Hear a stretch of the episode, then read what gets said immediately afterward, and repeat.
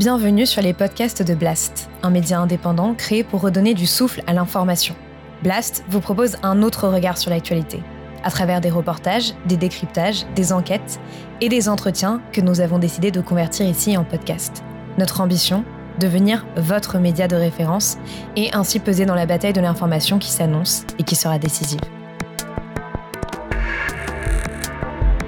Les podcasts de Blast les idées avec Soumaya Benaïssa.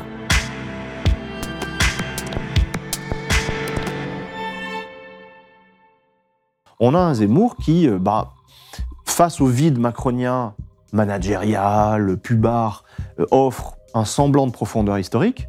Hmm. Parce qu'en plus, un semblant de profondeur historique, oui, vous dites. Oui, parce qu'il parle, il parle d'histoire, il en parle très mal, mais il parle d'histoire, et par ailleurs, il a un vocabulaire qui excède les 350 mots euh, des euh, communicants de l'AREM, si vous voulez.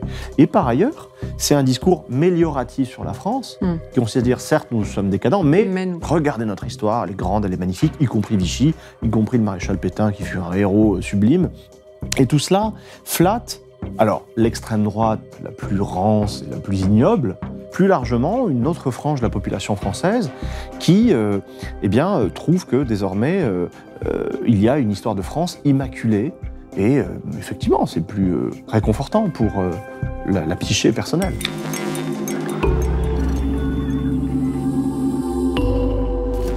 Bonjour et bienvenue dans ce nouvel entretien Idée de Blast. Je vous propose aujourd'hui une exploration très particulière, une plongée dans le kaléidoscope des croyances qui, depuis la nuit des temps, oriente nos existences avec mon invité Johan Chapoutot. Bonjour. Bonjour. Merci infiniment euh, d'avoir euh, accepté euh, mon invitation.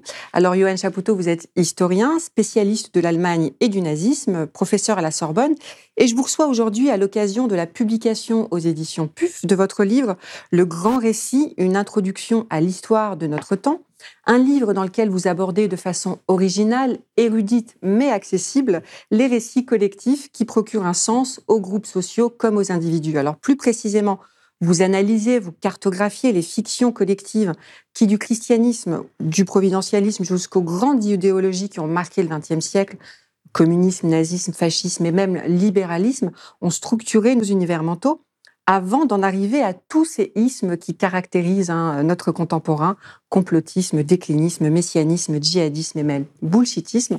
On en parlera, vous nous expliquerez. Autant de récits euh, qui vous conduisent d'emblée à nous avertir, euh, Johan Chapoutot, en reprenant une expression de l'écrivaine Nancy Houston, l'espèce humaine est une espèce fabulatrice. Oui, alors ça, c'est hum, les anthropologues euh, et les peut-être aussi les philosophes et les théologiens qui en parlent le mieux que moi, ou les littéraires, euh, espèce fabulatrice, tout simplement parce que euh, nous sommes une espèce, la, seule, hein, qui construise un monde. Et euh, fabula, en latin, qui a donné la fable, ou le fabuleux, ça vient de facere, qui veut dire faire, construire. nous construisons un monde, et ce monde-là est avant tout un monde mental, un monde représenté, un monde imaginé et, imaginaire. Donc nous vivons dans un univers de sens, nous vivons dans des concepts, nous vivons dans des idées, dans des valeurs, et nous vivons dans euh, des images également, dans des projections, dans des désirs euh, constitués, euh, conceptualisés, dans ce que vous avez appelé, à la suite de Lucien Fèvre, un univers mental. Un univers mental, c'est-à-dire cet univers que nous, nous projetons sur le monde. Mmh, et qui désigne aussi une conception de l'histoire qui vous est aussi très particulière et dont on parlera euh, euh, à la suite. Alors pourquoi a-t-on besoin de raconter ou de se raconter des histoires, euh, Chapoutot? Là aussi, pour moi, c'est purement descriptif. Les psychologues, les psychiatres, les anthropologues en parlent mieux, mieux que je ne pourrais le faire. Euh, il suffit de tout simplement d'avoir une relation avec un enfant. Hein. Quand vous avez des enfants, vous vous rendez compte qu'ils ont besoin d'histoire. Alors non seulement les histoires pour s'endormir, pour se divertir et puis pour s'endormir, mais également euh, leur propre histoire. Hein. Ils, sont en quête de narration. D'où on vient, euh, d'où est-ce que les parents viennent, comment est-ce qu'ils se sont rencontrés, comment est-ce que une histoire a abouti à leur être, à leur existence. Et donc ça, on le voit de la petite enfance jusqu'à jusqu'au terme de la vie, dans des expériences douloureuse comme euh, la maladie d'Alzheimer, par exemple, lorsque le récit se dissipe chez quelqu'un par la perte de mémoire, eh bien, c'est tout le sujet, c'est le sujet humain lui-même qui s'étiole et qui euh, disparaît. Mmh. Et donc là, on voit bien d'un bout à l'autre de la vie l'importance du récit, l'importance du discours, l'importance de raconter, de se raconter pour structurer une identité. Et qu'est-ce qui distingue alors le récit du grand récit Alors le grand récit, c'est ce que, ou les grands récits, c'est ce que des historiens ou des praticiens des sciences humaines ont pu appeler des méga récits, hein. c'est-à-dire ces, euh, ces, ces, récits qui euh, non seulement disent votre être, hein, euh, établissent votre identité, mais également offrent une lecture et une interprétation du monde entier et de toute l'histoire. Mm. Euh, les grandes religions sont des grands récits. Mm. Les grandes mythologies sont des grands récits, qui sont d'ailleurs euh, liés aux, religions. Euh, mais également, c'est un phénomène, là, pour le coup, qui est postérieur à la Révolution française et peut-être beaucoup plus encore propre au 19e, au 20e siècle, des idéologies politiques qui, au-delà du simple aspect idéologie politiques sont également des discours de donation, de dotation de sens, au temps qui passe et qui permettent non seulement de vous situer dans le monde, mais également de, vous motiver à l'action. Alors la question du sens, elle est, elle est primordiale hein, pour comprendre l'importance des récits. Et vous le rappelez euh, dans votre livre, le christianisme a longtemps détenu un monopole herméneutique sur l'histoire, donc donnant des clés de compréhension du monde, des malheurs du monde un monopole qui a volé en éclats, euh, vous le dites aussi très bien, euh, durant le XXe siècle, euh, avec les crises morales, les grandes guerres, les tragédies qui ont, qui ont accompagné ce siècle. Est-ce que vous pouvez nous... nous oui.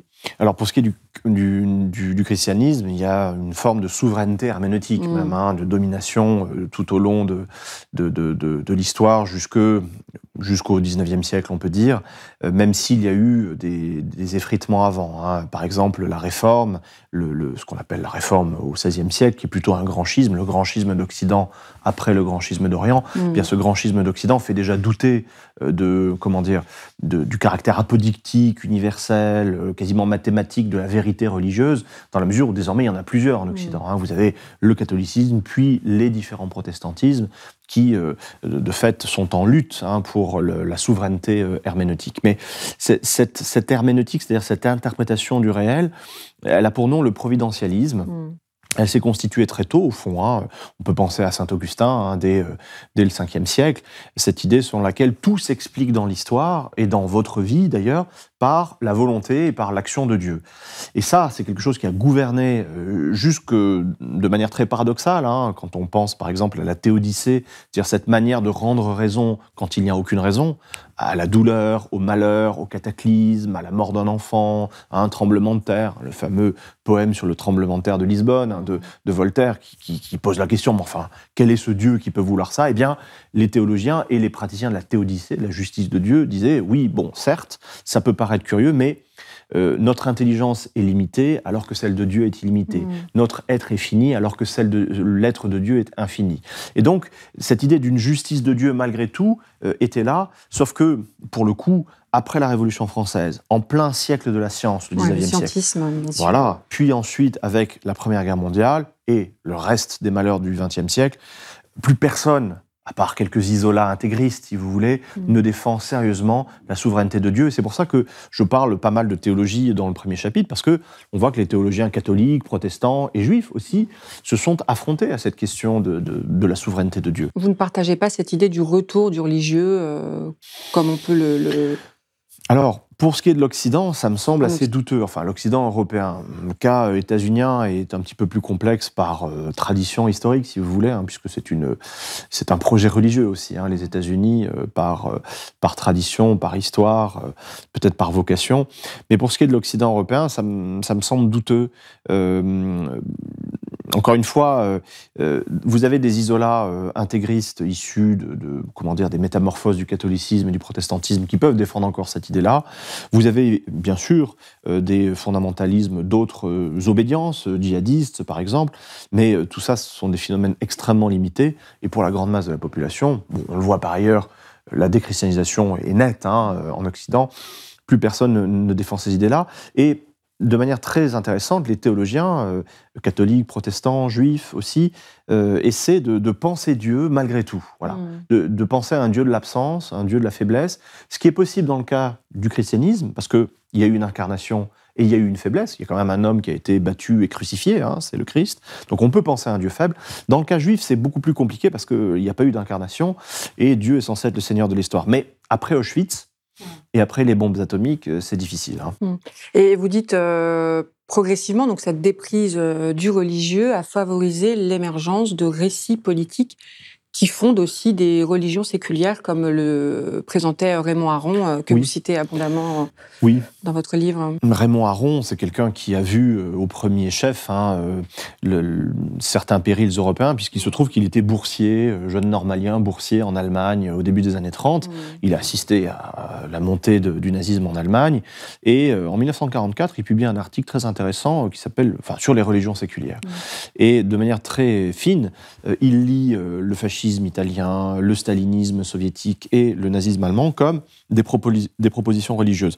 Ça, c'est quelque chose qui désormais fait consensus. Pour le fascisme italien, par exemple, Emilio Gentile a bien montré que euh, le fascisme est une religion civique, hein, très mmh. clairement. Euh, et puis pour ce qui est du nazisme, on est quelques-uns à l'avoir euh, aussi, aussi mmh. montré.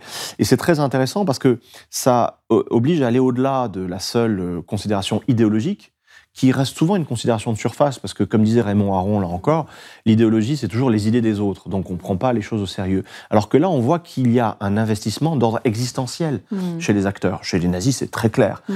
Existentiel, c'est-à-dire que ça engage votre existence, votre être, votre situation dans l'histoire, votre vie, votre mort, votre situation dans le monde. Et la grande puissance des grandes idéologies, ce qu'on appelle les grandes idéologies du XXe siècle, c'est précisément ça. C'est au-delà du petit manuel politique, de vous inscrire dans le monde profondément et de donner un sens à votre vie, tout simplement. Ce XXe siècle donc, a été marqué euh, évidemment par les grandes crises morales et les horreurs que l'on qu'on nous connaît, euh, Auschwitz, euh, vous en avez parlé, Hiroshima, signe aussi la fin de ces grands récits, comme l'indiquait Jean-François Lyotard, que vous citez aussi également abondamment. Donc, il signe la fin des grands récits, mais il n'écarte pas du tout ce besoin de sens, voilà, sur lequel vous, vous insistez. Euh. C'est très intéressant, hein, cette conjoncture intellectuelle des années 70. Le cas de Jean-François Lyotard, euh, alors c'est devenu, euh, si vous voulez, un, pont aux ânes ou une référence, mm. parce que voilà, la postmodernité, c'est un concept qui a été, sinon forgé, du moins diffusé par, par lui. La postmodernité, c'est ce lieu, ce moment où le sujet, vous, moi, ne sont plus définis par des grands récits, mais euh, s'inscrivent désormais dans un paysage beaucoup plus fractionné, beaucoup plus fissuré, un petit peu comme cette vitre euh, que, nous voyons, que nous voyons là. Et Lyotard, c'est intéressant parce que ça a été un militant révolutionnaire, au fond. Il le dit. Euh, et dans les années 70, bon, il y a un essoufflement hein, de, de l'épopée révolutionnaire. L'URSS ne peut pas décemment apparaître comme euh, la patrie de l'émancipation du genre humain. C'est les révélations à n'en plus finir sur le goulag. La Chine euh, séduit, la Chine maoïste séduit, mais enfin, quand même, il faut le vouloir hein, pour aimer le maoïsme. Et puis, euh, quant à l'Albanie, on va même mmh. sortir l'Albanie comme modèle. Enfin, bon, bref, tout ça est un petit peu curieux. Et Lyotard, lui, en 79, fait le constat que c'est terminé. C'est terminé. Mais... D'ailleurs, il le vit très mal, même personnellement. Oui, oui, oui. Même s'il considère que pour lui, ça a été une émancipation. Parce que ça l'a libéré de carcans idéologiques, de ce que euh, Jean euh, Toussaint de Santi appelait la pensée captive. Hein, cette pensée captive, euh, bien là, il, a libéré la pensée et puis il a quand même pu enfin faire œuvre au lieu de faire des tracts, si vous voulez. Et, mais comme vous le dites, l'étiolement ou l'effritement de ces grands récits euh, ne supprime pas ce besoin euh, anthropologique fondamental que nous avons de, de sens, effectivement, c'est-à-dire de, de, direction. Le mm. sens, c'est la direction. Hein. C'est d'où est-ce que je viens, où est-ce que je vais, où est-ce que je me situe en ce moment, à ce moment-là, quelle est ma position dans, dans, dans le monde? Et euh, c'est ce que j'essaie de faire dans ce livre, c'est donc de cartographier ces récits qui nous positionnent dans le monde et qui, dont le besoin se fait toujours sentir. Mais vous nuancez, vous dites, même si nous ne savons plus croire, en reprenant alors, on a besoin de sens, mais on ne sait plus croire. Bah ça, c'est une idée qui m'était venue en, lisant euh, Lucien Fèvre, mm. euh, la, religion de Rabelais. C'est un livre formidable.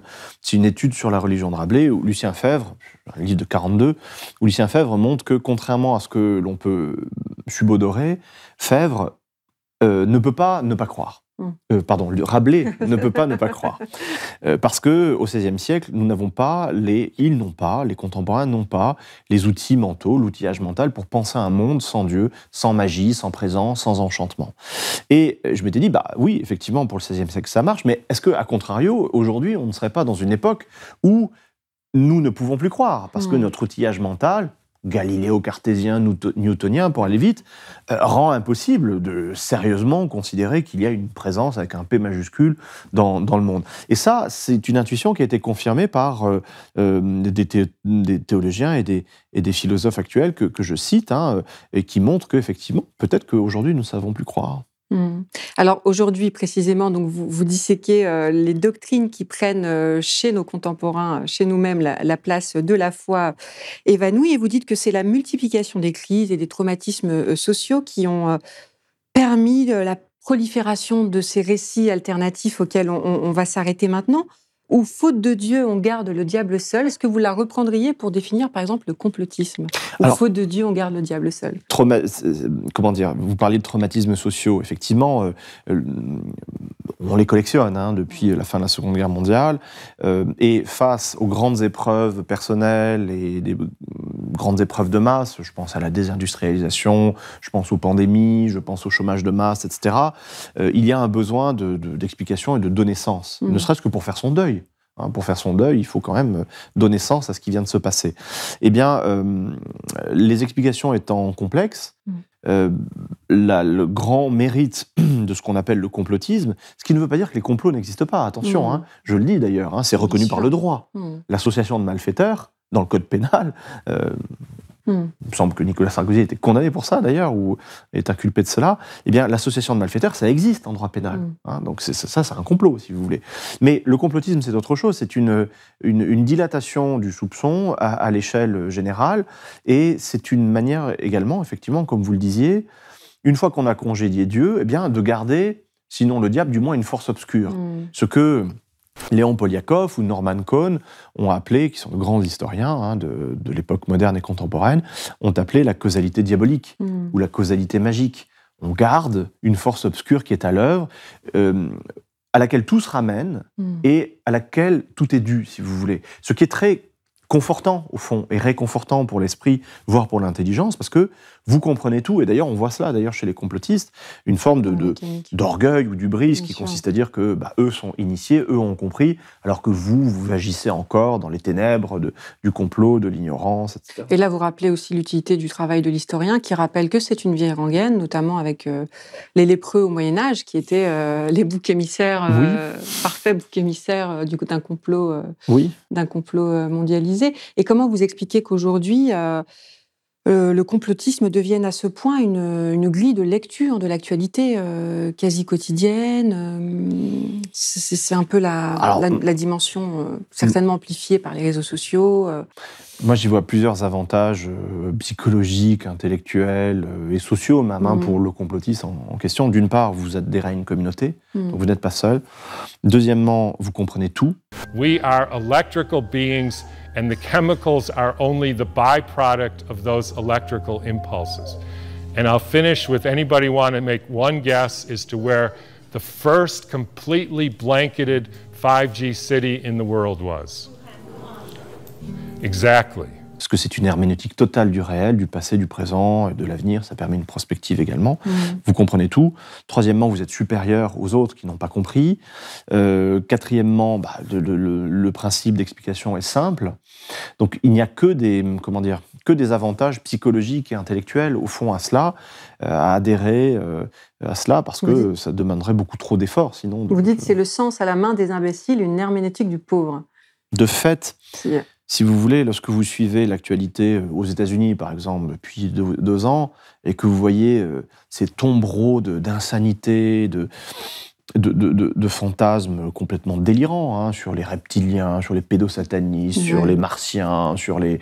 Euh, donc voilà, moi j'ai appris, j'ai appris qu'Obama était un reptilien, par exemple. Ce qui d'ailleurs s'explique euh, anthropologiquement là encore, parce que pour plein de gens, ça a été un traumatisme de voir un noir euh, arriver à la présidence. Eh bien, ce type-là est tellement différent de nous qu'il est vraiment différent, non pas seulement par la couleur, mais au niveau de l'espèce. Donc c'est un gros lézard venu de l'espace qui est venu conquérir la Terre. Enfin bref. Donc quand on assiste à ça, honnêtement, au bout d'un moment, on a beau être comment dire, enfin chercher à comprendre, chercher l'intelligibilité, au bout d'un moment, effectivement, la bêtise ne peut pas être, ne peut pas ne pas être une hypothèse. Voilà. Mmh la bêtise ou une grande détresse intellectuelle, mentale, ne peut pas ne pas être une hypothèse, parce que franchement, euh, il y a euh, une circulation de discours qui est, qui, enfin, qui, est une véritable zoologie, en hmm. fait, hein, intellectuelle. Favorisée par les situations de crise, parce qu'avec la crise sanitaire, notamment en France, on a vu euh, évidemment Mais oui. la viralité de, de certaines... Oui, alors, il y a aussi le fait que plein de gens ont eu beaucoup de temps, hein, aussi, euh, avec le confinement, les réseaux sociaux, mais hein. il y a aussi le, un facteur qui est euh, les palinodies, les hésitations ou les mensonges des gouvernements. Mm. C'est vrai qu'en France, on a été gâté de ce point de vue-là. Hein, Lorsqu'on nous dit euh, les masques, ça sert à rien, n'en mettez pas, puis ensuite mettez-en. Enfin, ça a complètement égaré nos contemporains qui légitimement, pour beaucoup, on peut se dire, bon, bah, on, nous, on nous balade. La France ne suit pas les recommandations de l'OMS. L'OMS ne dit pas que tout le monde doit porter un masque. C'était vrai jusqu'au 5 juin dernier, mais depuis, l'Organisation mondiale de la santé a changé d'avis et encourage désormais le port du masque par le grand public. Autre théorie du film et pas des moindres, l'origine supposée artificielle du virus. Le professeur Fourtillan affirme tout a été fabriqué par l'Institut Pasteur. Euh, on nous ment et donc on va chercher, on va creuser. Ensuite, effectivement, il y a des sorties de route intellectuelles, euh, mais qui s'originent sur un terreau, euh, hélas, trop compréhensible. Hein. La parole publique a été complètement dévalorisée, complètement mmh. niée même, hein, par les mensonges et les palinonies gouvernementales. Ouais. On, en parlera euh, avec le bullshitisme notamment, mais une autre euh, catégorie euh, isme avec laquelle vous montrez assez sévère, c'est l'illimitisme, dont les prophètes sont John Bezos et Elon Musk, on pourrait dire. Hein. Aujourd'hui, sous la fable Only Sky is the limit, la limite c'est le ciel, ils incarnent une vision, vous diriez, faiblement ou faussement émancipatrice de l'humanité oui, en fait, c'est une, forme peut-être de, métastase euh, ultime d'un discours du progrès euh, que l'on peut, enfin, mm. qui essaie de se sauver lui-même, si vous voulez. Jeff Bezos a été marqué par les premiers pas de l'homme sur la Lune. You don't choose your passions, your passions choose you. You know, for me, I have been interested in rockets, space travel, propulsion since I was a five-year-old boy. and I have spent a tremendous amount of time thinking about it. So it's not like I really have a choice to follow this passion. Dans un contexte où on constate que euh, la civilisation thermo-industrielle euh, conduit à la catastrophe, l'extractivisme, le productivisme euh, conduisent véritablement au fait que la planète devient inhabitable, dès lors, de telle sorte que désormais, euh, il ne s'agit pas de sauver la planète, c'est absurde de dire sauver la planète. La planète, elle se porte très bien, elle se portera très bien sans nous. Mm. Il s'agit de sauver l'humanité, de sauver le vivant hein, qui est en train de disparaître en masse. Donc, dans ce contexte-là, vous avez un, coup de boutoir terrible qui a été porté au discours du progrès, en gros, tel qu'il s'est fixé depuis les Lumières. Euh, il était d'ailleurs ajouinté, euh, dès les Lumières, à euh, l'émancipation économique, au développement du commerce. Mm. Vous voyez, tous les philosophes des Lumières mm. sont des gens qui prônent l'augmentation de la production, l'augmentation des échanges, pour arriver à l'augmentation des richesses du bien-être, etc. Bon, ça aujourd'hui, c'est plus tenable comme, comme discours. Donc dès lors, qu'est-ce que vous pouvez proposer? Sinon le fait de bah, d'abandonner cette planète hmm. et de partir ailleurs C'est une idée géniale d'ailleurs hein, que de laisser derrière soi la seule planète habitable dans un rayon quand même assez vaste hein, dans hmm. l'univers pour aller vers une planète qui est totalement inhabitable pour le coup, qui est Mars. Donc ça, c'est un fantasme de, de milliardaires infantiles euh, qui euh, d'ailleurs vendent à prix d'or à d'autres milliardaires des tickets pour aller dans l'espace, à un coût environnemental délirant, parce que faire décoller une fusée, il faut voir le bilan carbone de ces gens-là. Mais bon, ils s'amusent à ça, euh, ils font leur petit tour dans l'espace qui dure quelques heures, ensuite ils atterrissent, et c'est censé ouvrir une porte où là, pour le coup, contrairement aux années 80, où Sky était the limit, mhm. bah Sky n'est plus the limit du tout parce que euh, on, est censé aller au-delà de la stratosphère, ce qui n'est pas tout à fait Digression, est-ce que vous inscrivez le dernier euh, euh, discours d'Emmanuel Macron, le plan de présentation France 2030 J'ai noté cette phrase une innovation saine pour l'humanité. L'innovation est une source de solutions pour mieux vivre, pour projeter une nation, un continent et peut-être le monde entier vers des solutions qui sont bonnes pour l'humanité, mais que En quelque sorte, les contraintes de l'innovation jusqu'à présent dans lesquelles on vivait sont en train de changer. Par une forme d'accélération, de compression du temps, d'accumulation des moyens qui peuvent être mis à un moment donné si on considère que cette innovation est une innovation qui peut tout changer. Et à ce moment-là, c'est assez simple, vous êtes dedans, vous êtes dehors. Est-ce que vous l'inscrivez dans cette forme d'illimitisme bon, C'est mignon de parler d'innovation saine. Si vous voulez, justement, le, discours de l'innovation, euh, c'est euh, précisément ce discours qui consiste à dire, voilà, tout est limité sauf, sauf l'intelligence humaine. Mm. On s'en est toujours sorti, on continuera à s'en sortir, etc. Bon, c'est le fait de ne pas accréditer euh, notre profonde finitude et notre, nos profondes limites. Euh, vous, citiez euh, donc Emmanuel Macron, qui est un peu un, comment dire un spécialiste hein, des, oxymores. Il, parlait d'écologie productive récemment. Bon, tout ça n'a aucun sens et montre bien que c'est plutôt de l'ordre du du marketing, du fils de pub, si vous voulez, mm. plutôt que de la réelle réflexion. Il n'y en a aucune, hein, mm. aucune. Euh, on, continue sur un logiciel, hein, pour reprendre une métaphore atroce qui est une métaphore informatique, mm. on continue sur un logiciel qui est complètement euh, obsolète, euh, qui a 50 ans d'âge, et qui fait que, au fond, on avait cru être gouverné par un jeune homme, on est gouverné par un vieillard. Hmm. Hein, qui, qui, qui, recycle les, pires idées de la fin des années 70. Hmm. On est loin du nouveau monde euh, qui nous avait été. Ah, c'est une euh, blague, ça aussi, c'est une blague marketing. bon, voilà. Alors, un autre isme qui nous intéresse évidemment euh, particulièrement, c'est la question du djihadisme, que vous analysez comme un, un récit, disons, manifeste d'une crise du récit et d'une crise de l'avenir. Hmm. Est-ce que vous pouvez nous expliquer un peu cette. Alors, c'est intéressant comme. Oui, bah, c'est quelque chose qui est là aussi manifeste lorsque l'on lit euh, euh, la presse à propos des procès qui, se mmh. déroulent, hein, lorsqu'on lit euh, les déclarations de, mmh. des, des, inculpés.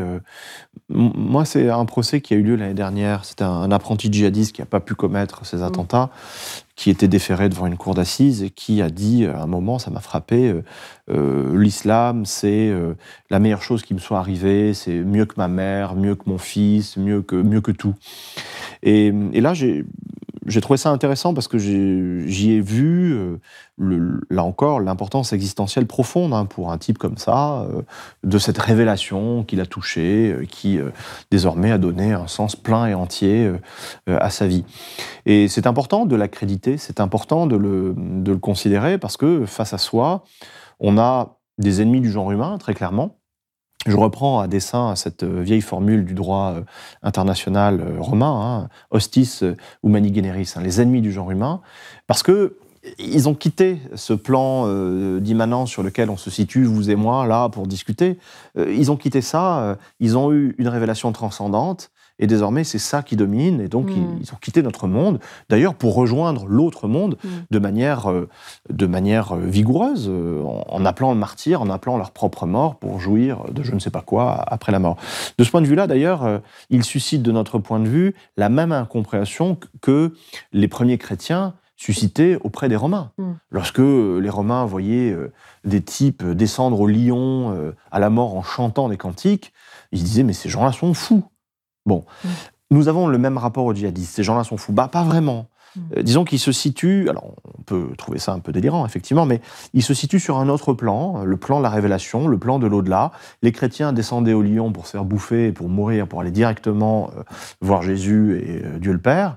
ils en étaient heureux. Eh bien, un djihadiste aujourd'hui sera heureux de mourir pour aller rejoindre son, son Créateur. Et vous faites une lecture, vous, vous, parlez beaucoup d'Olivier Roy, qui fait une lecture un peu plus exogène de cette crise, c'est-à-dire euh, c'est plutôt une islamisation de la radicalité plutôt qu'une radicalisation qui est endogène à, l'islam. Alors, je, présente parce que moi, vous dites que c'est une solution en tout cas et une clé de compréhension qui est peut-être beaucoup plus fructueuse que, les autres. Alors moi, je pense que pour parler de ça, il faut être très informé, il faut il faut lire l'arabe, hein, notamment parce qu'une grande partie de cette littérature est produite qui dit le sens de l'action djihadiste est produite dans cette langue, et c'est pas mon cas. Donc moi, en toute humilité, je présente les, travaux des collègues qui, eux, maîtrisent ce dont ils parlent. Et effectivement, j'avais trouvé vraiment intéressante la, perspective euh, d'Olivier Roy qui euh, montre bien qu'il euh, y a un appel de radicalité qui est un appel existentiel, vous êtes en crise, vous êtes rejeté, euh, vous, êtes mal dans vos pompes, euh, vous n'êtes pas à votre aise dans ce monde-là, vous voulez faire quelque chose, eh bien, les discours de radicalité qui vous permettent de vous illustrer, de vous sublimer, et de d'être enfin quelqu'un et quelque chose, bah, c'est plus du tout le discours d'émancipation marxiste, léniniste dans les années 70, qui a donné euh, la fraction armée rouge, mm. action directe, les brigades rouges, etc. Désormais, eh bien, c'est une autre euh, forme de, de, radicalité qui est, euh, qui est, qui est le djihadisme. alors, c'est discuté parce que plein de gens opposent l'idée qu'il il y a peut-être une autre forme d'adhésion plus profonde qu'au marxisme-léninisme il y a 40 ans. Mm.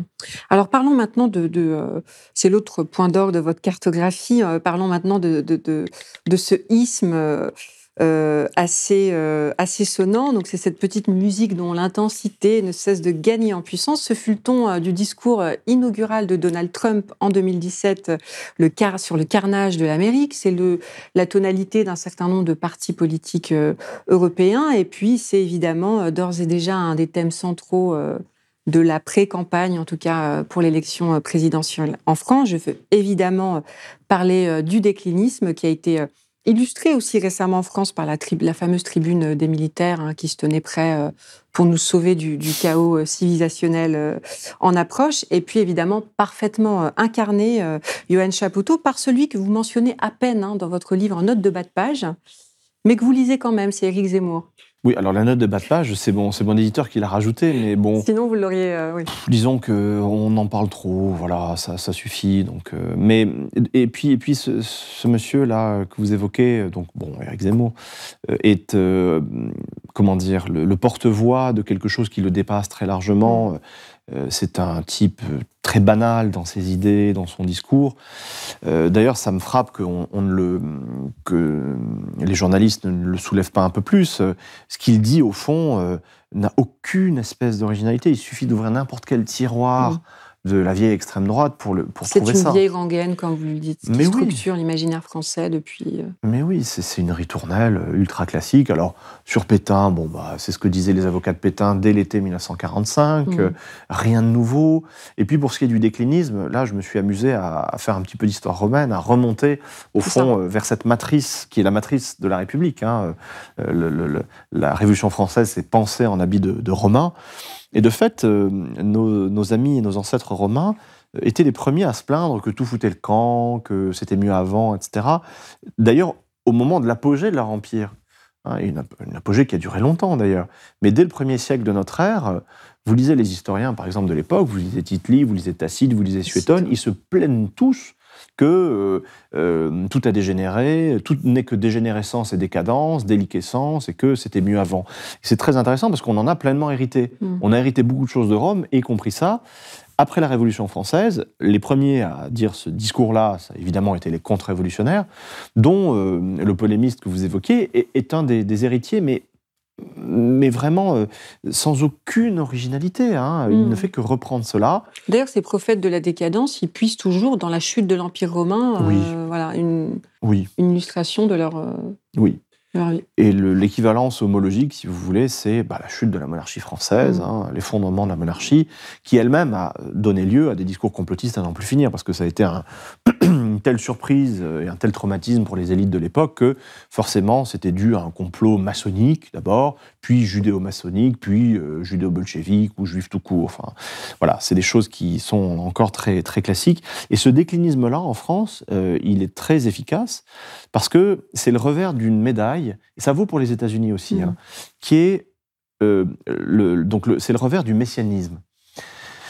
Les États-Unis, comme la France, se considèrent à tort ou à raison depuis la fin du XIXe siècle comme la, patrie du genre humain, euh, la matrice de, valeurs, d'idées qui valent pour euh, libérer l'humanité entière. Et forcément, on n'est jamais à la hauteur de cet idéal-là, c'est trop, trop énorme, si vous voulez. Et donc, comme on n'est pas à la hauteur de son propre idéal, on se complaît dans la complainte. Mmh. précisément, et dans le discours décliniste. Et ça, c'est quelque chose qui est structurel en France, euh, cette espèce de, de, de, de mélancolie euh, euh, vraiment structurale hein, dans ce pays, qui consiste à dire que la France n'est pas bien par rapport aux Allemands, par rapport à ceci, par rapport à cela, alors qu'il suffit d'aller dans les pays considérés pour se rendre compte que c'est très très bien en France, Mmh. par ailleurs. Et même chose aux États-Unis, et ça, c'est quelque chose que Trump a très bien su exploiter avec beaucoup d'instinct. Cette idée sur laquelle les États-Unis, bah, depuis la guerre du Vietnam, ne sont plus à la hauteur de leur mission, euh, leur destinée manifeste, Mhm. et euh, dès lors, euh, on ne peut que déplorer le déclin. Et comment vous vous expliquez qu'au- qu'aujourd'hui, en France, ça semble être un discours quand même assez opérant, enfin en tout cas qui... qui... Alors, mon hypothèse, c'est que c'est, au fond, euh, ça vient combler un vide. Mm. Parce que le discours dominant, qui a été euh, promu euh, par le marketing politique euh, depuis 2016, parce que bon, le macronisme, c'est pas compliqué, hein, c'est les notes de direction centrale de Bercy et de l'Institut d'entreprise, plus de- du marketing et de la Mm. pub. C'est rien, rien d'autre que ça. C'est très vide, en fait. C'est complètement creux. Et d'ailleurs, ça fonctionne d'ailleurs par oxymore. Hein, il parle de révolution. Il avait fait un livre qui s'appelait Révolution. Ouais. Bon, voilà. Euh, on parle d'émancipation, de bienveillance. Tout n'est que contradiction permanente, ce qui est le signe d'un immense creux. Mm. De même, ces mots composés comme islamo-gauchisme, je sais pas quoi, qui euh, agrègent tout et n'importe quoi, c'est le signe d'un creux complet. Alors, ce discours vide, euh, il peut séduire des gens qui ont leurs intérêts là-dedans, au sens euh, financier du terme. hein. Tous ces gens qui ont bénéficié de la politique pro-riche hein, de, de Macron depuis 2017. Mais ça ne mord pas sur le reste de la société. Donc, on, on est orphelin de discours. Hmm. Euh, ce, qui avait, ce qui peut expliquer le succès euh, considérable hein, d'un Jean-Luc Mélenchon en 2012 et 2017, parce qu'on a un homme là qui nourrit de la Révolution française, du discours émancipateur, a proposé une vision de l'histoire, et donc a suscité euh, très, un très- une très forte adhésion sur le fondement de cette vision de l'histoire-là. Et à l'inverse, à l'extrême opposé, on a un Zemmour qui, euh, bah, face au vide macronien, managérial, pubard, euh, offre un semblant de profondeur historique, Hmm. parce qu'en Un plus, il a... semblant de profondeur historique, vous dites. Oui, parce qu'il parle, il parle d'histoire, il en parle très mal, mais il parle d'histoire, et par ailleurs, il a un vocabulaire qui excède les 350 mots euh, des euh, communicants de l'AREM, si vous voulez. Donc il peut séduire sur, sur ce fondement-là, et par ailleurs, c'est un discours mélioratif sur la France, Mm. qui consiste à dire, certes, nous sommes décadents, mais, regardez notre histoire, elle est grande, elle est magnifique, y compris Vichy, y compris le maréchal Pétain, qui fut un héros euh, sublime. Et tout cela flatte, alors, l'extrême droite la plus rance et la plus ignoble, qui se dit qu'elle n'a plus à se repentir de Vichy, de Pétain, etc., mais aussi, euh, plus largement, une autre frange de la population française qui euh, eh bien, euh, trouve que désormais, il y a une histoire de France immaculée, et effectivement, c'est plus réconfortant pour la, la psyché personnelle. Est-ce que vous pensez que c'est utile de déconstruire, par exemple? Est-ce que, votre travail d'historien vous conduit à vous dire que ce type de discours, il faut absolument les déconstruire pour, voilà, pour essayer de les, euh, de les, euh, de les écarter ou que- quelle est la, la, la, solution en fait pour euh, Bah, la solution, ce serait peut-être déjà que les journalistes fassent leur travail. C'est pas compliqué, à vrai dire. hein. Quand on a quelqu'un qui réhabilite le maréchal Pétain, Hmm. bon, Vous n'êtes pas d'accord avec le diagnostic qui est posé par Éric Zemmour? Absolument Tout est pas. faux dans ce qu'il dit Tout? Je suis, je suis en, vraiment en opposition frontale avec le diagnostic qui est fait. Vous ne voulez pas voir la prendre- réalité alors? Pas compliqué d'ouvrir un livre d'Henri Rousseau, un livre de Paxton, euh, pour, pour se rendre compte que tout cela, un, est faux, euh, bien entendu, et d'autre part, euh, c'est un discours situé à l'extrême droite, de nostalgie vichiste, de pétainiste.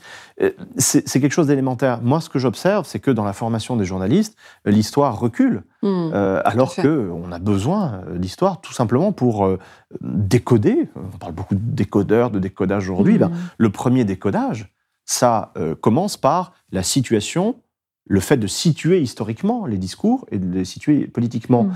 Euh, en disant ça, en rapportant par exemple les propos euh, de, de- de- de- comment dire, de, de réhabilitation de Pétain Hmm, à la plaidoirie de maître Jacques Isorni, qui a été le défenseur de Pétain en 1945, eh bien, on étonne certains journalistes, alors que vraiment, Henri Rousseau, le syndrome de Vichy de 1944 à nos jours, c'est en livre de poche, ça vaut 9 euros, c'est formidable et euh, c'est un travail élémentaire. D'ailleurs, ces, euh, propos sur le maréchal Pétain pourraient intégrer un isme qui n'apparaît pas dans votre cartographie, qui est le négationnisme. On pourrait, Totalement. On pourrait... Bien sûr que c'est du négationnisme. Bien sûr, c'est de la négation de complicité de crimes contre l'humanité. C'est évident. C'est évident. Alors, proposer une vision de l'histoire, vous parliez euh, tout à l'heure de Jean-Luc Mélenchon, on observe que les politiciens, euh, pour les plus récents, François Fillon, Nicolas Sarkozy et même Emmanuel Macron, aiment ancrer leur discours euh, dans l'histoire et s'arment ainsi, en tout cas c'est comme ça qu'ils présentent un récit national. Est-ce que proposer une vision de l'histoire, c'est proposer un récit national Ce qui est très intéressant dans cette histoire de récit national, c'est mm. que c'est un concept critique, mm. élaboré par les... Détourné. Ben voilà, mm. élaboré par les historiens, je pense notamment à Pierre Nora, Mona Ozouf, euh, dans, les années 80, pour précisément euh, avoir une distance critique et déconstructrice à l'égard de ce qu'ils ont appelé le roman ou le récit national. Et ce concept critique, a été ensuite euh, récupéré et recyclé par des communicants euh, comme euh, quelque chose de mélioratif. C'était péjoratif chez les historiens parce que c'est critique, et ça devient amélioratif, ça devient positif, au sens où on aurait besoin d'un roman. mais un roman, c'est pas forcément la vérité. Mm. C'est pas toujours faux, mais c'est pas toujours vrai non plus. Et ça a été récupéré comme tel par évidemment des Sarkozy, des Fillon, bon, qui sont des gens qui, n'ont aucune espèce de culture ou de, ou même d'intelligence critique. Et on voit bien euh, pourquoi et comment ils ont pu être, euh, au fond, euh, victimes de leurs propres communicants, puisque ce sont des tuyaux, en fait. Hein. On leur met un discours et voilà, ils le déroulent. Typiquement, c'était le discours de Sarkozy sur l'homme africain qui n'est pas censé entrer dans l'histoire, qui est une aberration intellectuelle et morale, si vous mmh. voulez. Mais bon, c'est Guénaud qui l'avait écrit, ça a été mis sur le pupitre, et puis l'autre a lu le machin, comme il aurait lu le bottin ou une recette de cuisine. Hein. Mmh. C'est pas et c'est dommage quand même qu'on en soit réduit à ça, qu'on n'ait pas de de, gens qui ont un petit peu plus de, de bagages et de structure euh, intellectuelle et culturelle. Pour, mm. contrecarrer euh, ce type de, discours infondé. Alors, vous, vous parliez tout à l'heure de, discours, de, oui, de discours vides et creux à tonalité managériale, en, en parlant aussi du discours euh, macroniste. Abordons maintenant cette catégorie euh, du bullshit, euh, du bullshitisme. C'est l'omniprésence du baratin, c'est ainsi que vous le définissez, et qui, dont Donald Trump pourrait être finalement l'exemple paradigmatique. Le désinfectant aussi détruit en une minute le virus. Alors, peut-être qu'il faudrait en injecter dans le corps, comme une sorte de nettoyage des poumons, par exemple. Il faudra sûrement faire appel à des médecins pour ça, mais ça me paraît intéressant comme idée. Il en est l'incarnation euh, caricaturale, si hmm. vous voulez, parce que le, terme de bullshit, c'est, ça a été érigé euh, euh, en, concept par mm. quelqu'un de très sérieux, qui est Harry Frankfurt, qui était professeur de philosophie à, Yale puis à Princeton, et qui en 1984 euh, s'amuse à faire un petit livre qui s'appelle On Bullshit, avec une, un titre très académique, hein, du bullshit. Hein. Et le bullshit, c'est le n'importe quoi. Ben, c'est vraiment le fait de dire absolument n'importe quoi, quitte à dire le contraire cinq minutes après ou 30 mm. secondes après. Et ça, c'est un phénomène euh, très prégnant dans, comment dire, dans, notre écosystème médiatique, dans la structuration même de la manière dont se fait l'information et dont se diffusent les connaissances. En gros, les chaînes d'infos en continu et les réseaux sociaux où il s'agit euh, non pas de, raisonner de, manière argumentée, mais de gueuler le plus fort pour faire de la punchline, faire du buzz, du retweet, etc. etc. Bon. Et ça, euh, c'est un phénomène qu'on a euh, constaté en Europe très tôt, au fond, mhm. avec des gens comme Berlusconi, comme Sarkozy aussi, qui, est un exemple, là aussi, un très bel exemple du bullshitisme. Hein. C'est quelqu'un qui dit n'importe quoi. Euh, selon l'intérêt politique du moment ou la pulsion du moment. Avec Trump, c'est même pas de l'intérêt politique, hein, c'est le, degré encore inférieur, puisqu'on a affaire à une espèce de gros bébé immature, purement pulsionnel, qui même au détriment de son propre intérêt politique, on l'a vu lors de la campagne de 2020, eh bien, va dire tout ce qui lui passe par la tête, tout ce qui répond à son désir à un moment ou à un autre, quitte à dire le contraire après. Et ce que dit Frankfurt, c'est très intéressant, il dit que ces gens-là sont pires que des menteurs. Parce qu'un menteur, voilà, un menteur, au fond, euh, reconnaît la valeur de la vérité. Il sait qu'il dit un mensonge et il viole la vérité sciemment, pour son intérêt. Le bullshitter, c'est quelqu'un qui est bien au-delà de ça et qui ne reconnaît absolument aucun fondement à aucun discours. Mm. L'essentiel, c'est le borborigme, c'est l'éructation, c'est le rot, c'est ce que euh, Cicéron appelait le flatus vocis, hein. c'est la, flatulence vocale, le fait de, faire sortir de soi quelque chose qui corresponde au désir du moment. Et ça, là, pour le coup, Trump ou Bolsonaro, qui est un autre, oui un autre type qui est en grande détresse intellectuelle et mentale. Une, hein. des leçons, en tout cas, de, cette cartographie, et, notamment de celle dont on vient de parler, le bullshitisme, c'est que vraiment la valeur de, vérité est, mise à mal. C'est-à-dire qu'il y a un paradoxe contemporain euh, très, euh, très criant qui est celui de ce besoin de sens euh, quasiment radicalisé et qui cohabite avec une valeur de vérité totalement très, enfin, mise à mal. Oui. Alors ça, c'est ouais, très inquiétant. C'est inquiétant. Alors, c'est pas, comment dire, euh, moi je, reste résolument optimiste en fait. Je, sais. Je, sais pas pourquoi d'ailleurs, parce que, bon, vu euh, ce que j'ai pu faire comme travaux en histoire, j'aurais tout pour être, euh, pour rester dans ma chambre et ne plus jamais en sortir. Mais je reste résolument optimiste parce que si au niveau macro, si vous voulez, sans jeu de mots d'ailleurs, hein, au niveau macro, au niveau politique, du pouvoir, les choses sont assez, enfin, sont, sont pas prédispose pas justement à la réjouissance. Euh, au niveau micro, au niveau social, euh, on voit quand même des changements de vie, on voit de la réflexion, on voit de la lecture, on voit de l'intelligence à l'œuvre partout, partout mmh. autour de soi. Euh, bon, par ailleurs, moi j'ai des enfants, des filles, je vois qu'elles sont très intelligentes et qu'avec un peu d'amour, d'humour et de, et de dialogue et d'intelligence, ça se passe très bien un être humain. Mmh. Donc voilà, je, reste quand même résolument optimiste en me disant que, in fine, l'intelligence vaincra. L'intelligence vaincra. Euh, malgré la forme individualisée du récit, en fait, qui atteint son apogée avec, euh, avec les, fameuses stories, est-ce que vous pouvez nous en dire un mot un peu de, de cette nouvelle mise en scène de soi, euh, très, très, très fragmentée pour le coup? Là, je, me réfère aux travaux passionnants d'un grand littéraire, hein, qui est Christian Salmon, qui avait sorti un ouvrage qui est devenu canonique, hein, il s'appelle Storytelling. Mm. où il a, il a, vraiment canonisé le concept, si vous voulez. Et ce qui est intéressant avec Christian Salmon, c'est assez rare pour le souligner, c'est qu'il est allé au-delà de son best-seller en disant voilà, mon analyse était bien, mais elle était limitée et il faut aller au-delà de cela. Et il a forgé euh, ce concept de clash, alors qui peut paraître euh, un petit peu racoleur à première vue, mais pas du tout. Mm. Il montre bien qu'on est situé maintenant dans une économie de discours qui est celle des réseaux sociaux, celle de d'une forme de comment dire de, rythme hectique hein, euh, très très violent hein, de d'échange enfin même plus d'échange juste de, de, propulsion des messages qui correspond au, capitalisme financiarisé hmm. à celui de la nanoseconde et à celui de à celui de, de l'abstraction euh, ultime et ça c'est très très intéressant les analyses de Christian Salmon pour euh, lire un peu et comprendre un petit peu dans quel régime de discours nous nous inscrivons. Alors, vous citez Christian Salmon, vous, citez énormément de, d'auteurs particulièrement euh, passionnants euh, dans votre livre, et, finalement, euh, on disait tout à l'heure que vous restez très optimiste, et c'est vrai, l'issue est quand même assez optimiste. vous nous proposez de résister à, cette sémantique du crépuscule, là je reprends une, une, une expression d'Orwell dans 1984 par la voie littéraire elle-même, en fait. Mmh. La solution que vous, nous proposez, c'est la littérature, Yoann Chapoutot. Est-ce que vous pouvez nous en dire un mot? Bah, La littérature et les, lettres en général. Euh, euh, les humanités. Les, humanités, bien voilà.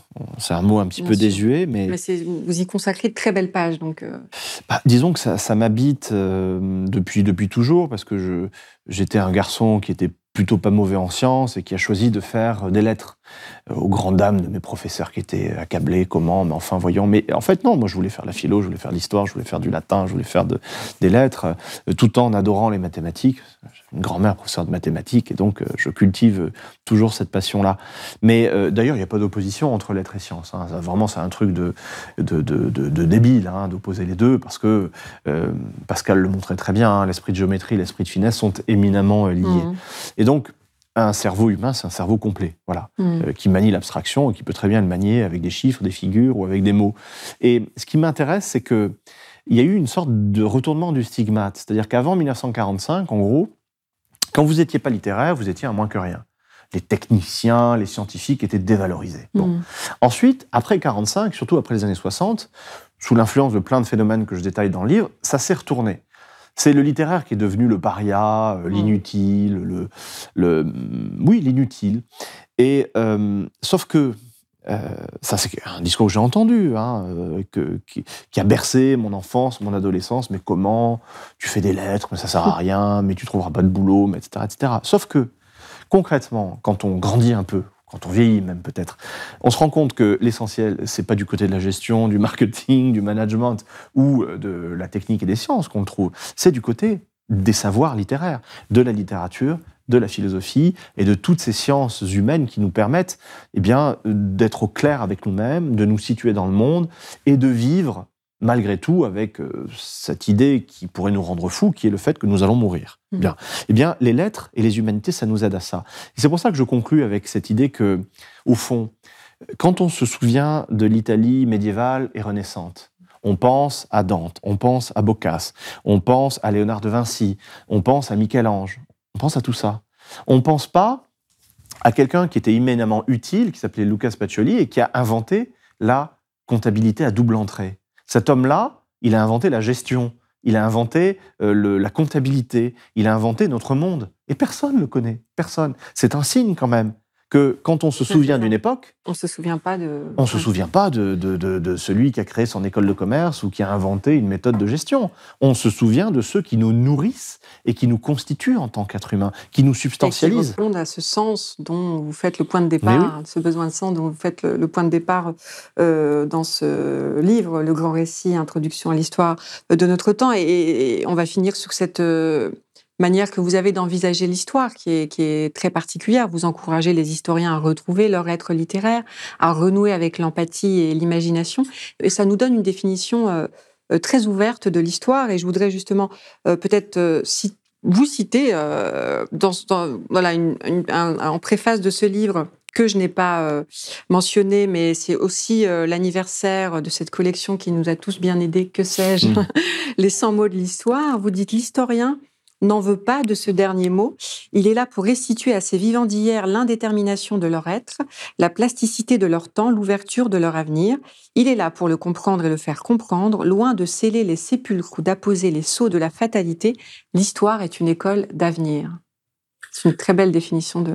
Bah, c'est gentil. C'est en tout cas c'est une conviction euh, ferme. Hein. Si vous voulez, l'histoire, euh, ce n'est pas du tout euh, cette discipline poussiéreuse et, dépassée ou obsolète. L'histoire, c'est la vie même, tout simplement.